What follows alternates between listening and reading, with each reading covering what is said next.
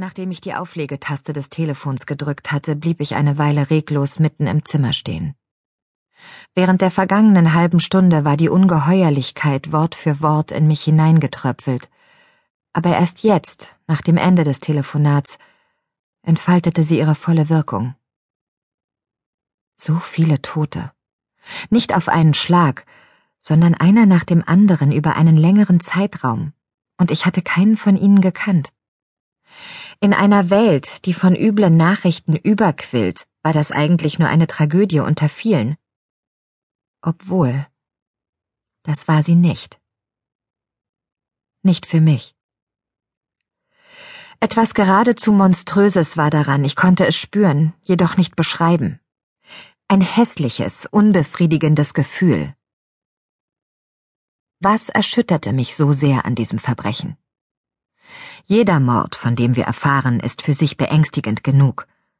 Aber wir meinen ein Bild von den jeweiligen Verbrechern zu haben, von den Räubern, die Rentner in ihrem Gartenhäuschen erschlagen, den Sexualverbrechern, die Frauen und Kindern auflauern, den reizbaren jungen Männern, die uns auf Bahnhöfen überfallen. Es ist der massive Einbruch der Gewalt in unseren Alltag und unsere Ordnung, den wir so sehr fürchten.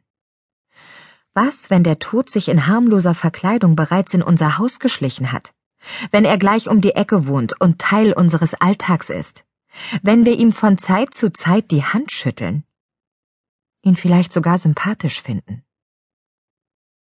Das Monströse an jenem Verbrechen, von dem ich kurz zuvor erfahren hatte, war das Normale, die absolute Durchschnittlichkeit der Beteiligten. Außerdem die Langsamkeit, um nicht zu sagen Gemächlichkeit, mit der es seine Kreise gezogen hatte. Das Verbrechen hatte sich ganz allmählich zu einem Strudel entwickelt, der alles verschlang, was auch nur in seine Nähe kam, der Tote produzierte, Leben ruinierte und den man erst bemerkt, wenn es zu spät, der Sog schon zu stark ist. Der Dars. Eigentlich die Region Fischland, Dars, Zingst, im Volksmund schlicht Dars genannt. Ich hatte nur gute Erinnerungen an die Halbinsel, auf der ich zehn Jahre zuvor das letzte Mal gewesen war, und ich fand alles ganz genauso vor wie damals. Das Meer war aufgewühlt, und am Horizont zogen Wolken und Regenvorhänge von Süd nach Nord, während am Bodden, der bei Arenzob nur wenige Steinwürfe entfernt war, ein mildes, pfirsichfarbenes Prismalicht über dem stillen Wasser lag. Die unterschiedliche Stimmung dieser eng beieinander liegenden Landschaften von Bodden und Meer zog mich sofort in ihren Bann.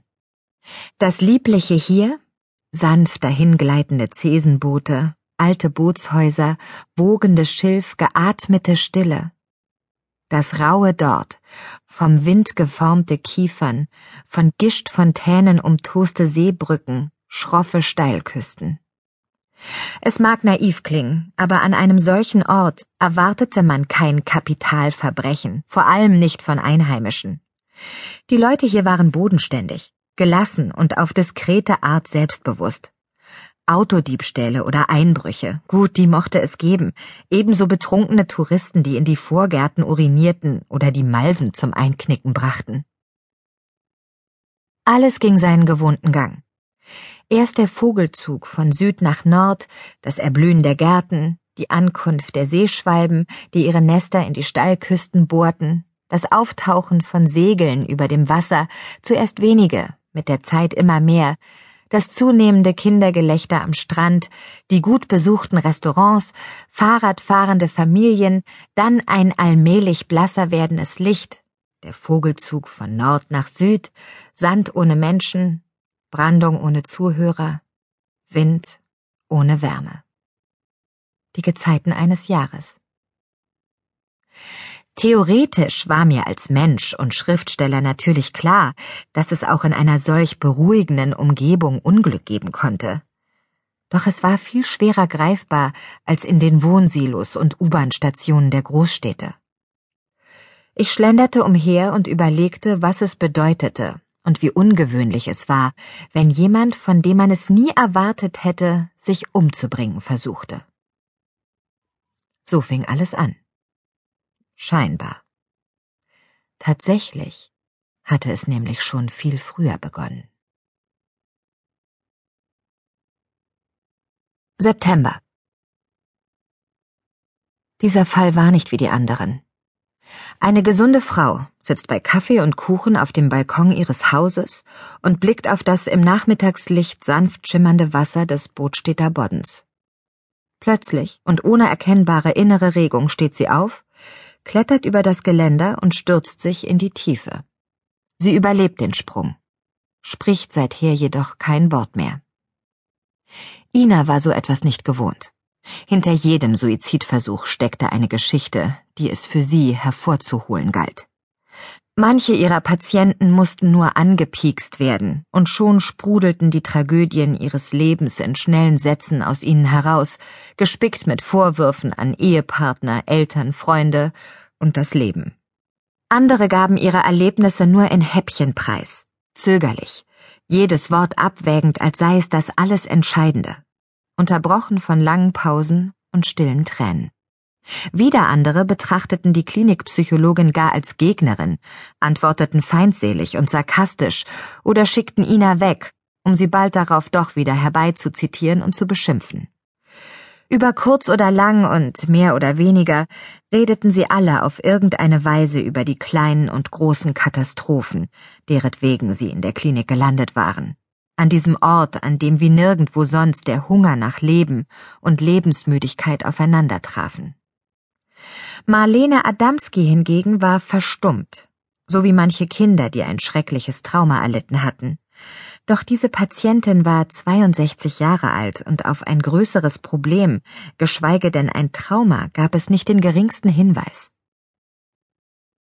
In den Akten suchte Ina vergeblich nach Gründen für die Schatten, die sie unter Marlenes Augen entdeckte. Zusammen mit ihrem Ehemann führte die Frau eine gut gehende Bäckerei auf der Halbinsel Dars, nannte ein schuldenfreies Haus ihr eigen, war physisch in bester Verfassung und hatte keinerlei Vorgeschichte, was psychische Erkrankungen anging. Letzteres allein war natürlich wenig aussagekräftig. Schließlich erwuchsen Depressionen und Selbstmordgedanken selten ausschließlich aus handfesten, für jedermann erkennbaren Problemen. Ihr Dünger waren vielmehr Faktoren wie Einsamkeit, das Einerlei der Tage, Erfolgsdruck und die Unfähigkeit, aus einem als Teufelskreis wahrgenommenen Zustand auszubrechen. Doch auch hierfür konnte Ina keinerlei Anhaltspunkte entdecken. Ihre Patientin sammelte Geld für syrische Flüchtlinge und sang im Gemeindechor. Nun gut, die Adamskis waren kinderlos. Doch während Marlenes zweiwöchigen Aufenthalts in der Psychiatrie am Stadtrand von Rostock hatte sie auffallend viel Besuch bekommen. Die vielen Freundinnen und Cousinen, mit denen Ina gesprochen hatte, erzählten ihr übereinstimmend, dass kaum ein Gemeindemitglied sozial engagierter und besser integriert war als Marlene Adamski. In der Bäckerei war sie die gute Seele, die Kunden kannte sie mit Namen und begrüßte sie mit einem Lächeln und per Handschlag. Blieb die Ehe der Adamskis, über die Ina bisher nur wenig wusste. Marlenes Mann Gerd kümmerte sich rührend um seine Frau. Wenngleich er ein Mensch zu sein schien, der die Schuld zuletzt bei sich selbst suchte, kam Ina die Fürsorge, die er seiner Frau entgegenbrachte, echt vor. Kurzum, es gab einfach keinen Anhaltspunkt, was die Ursache für den Suizidversuch sein könnte, und die Psychologin stand vor einem Rätsel. Dass Marlene nicht mit ihr sprach, machte es unmöglich, das Motiv zu ergründen. Ina hätte die Sache auf sich beruhen lassen können, denn Marlene Adamskis Entlassung stand bevor und sie würde demnächst neue Patienten betreuen.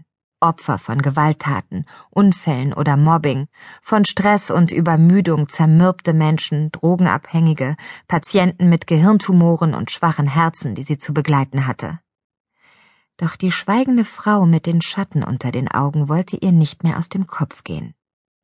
Hatte sie nicht auch deswegen ein halbes Jahr zuvor von Schwerin an die Klinik in Rostock gewechselt, weil sie an ihrem neuen Arbeitsplatz mehr Zeit für die Patienten hatte? In der Rostocker Klinik hatte sie das gute Gefühl, alles für ihre Patienten tun zu können, was in ihrer Macht stand, zumal sie nur an zwei Tagen pro Woche als Angestellte arbeitete und an den anderen drei Tagen eine eigene Praxis in Ahrenshoop betrieb. Auf diese Weise konnte sie ihre Patienten länger betreuen, als es normalerweise möglich gewesen wäre. Nur bei Marlene Adamski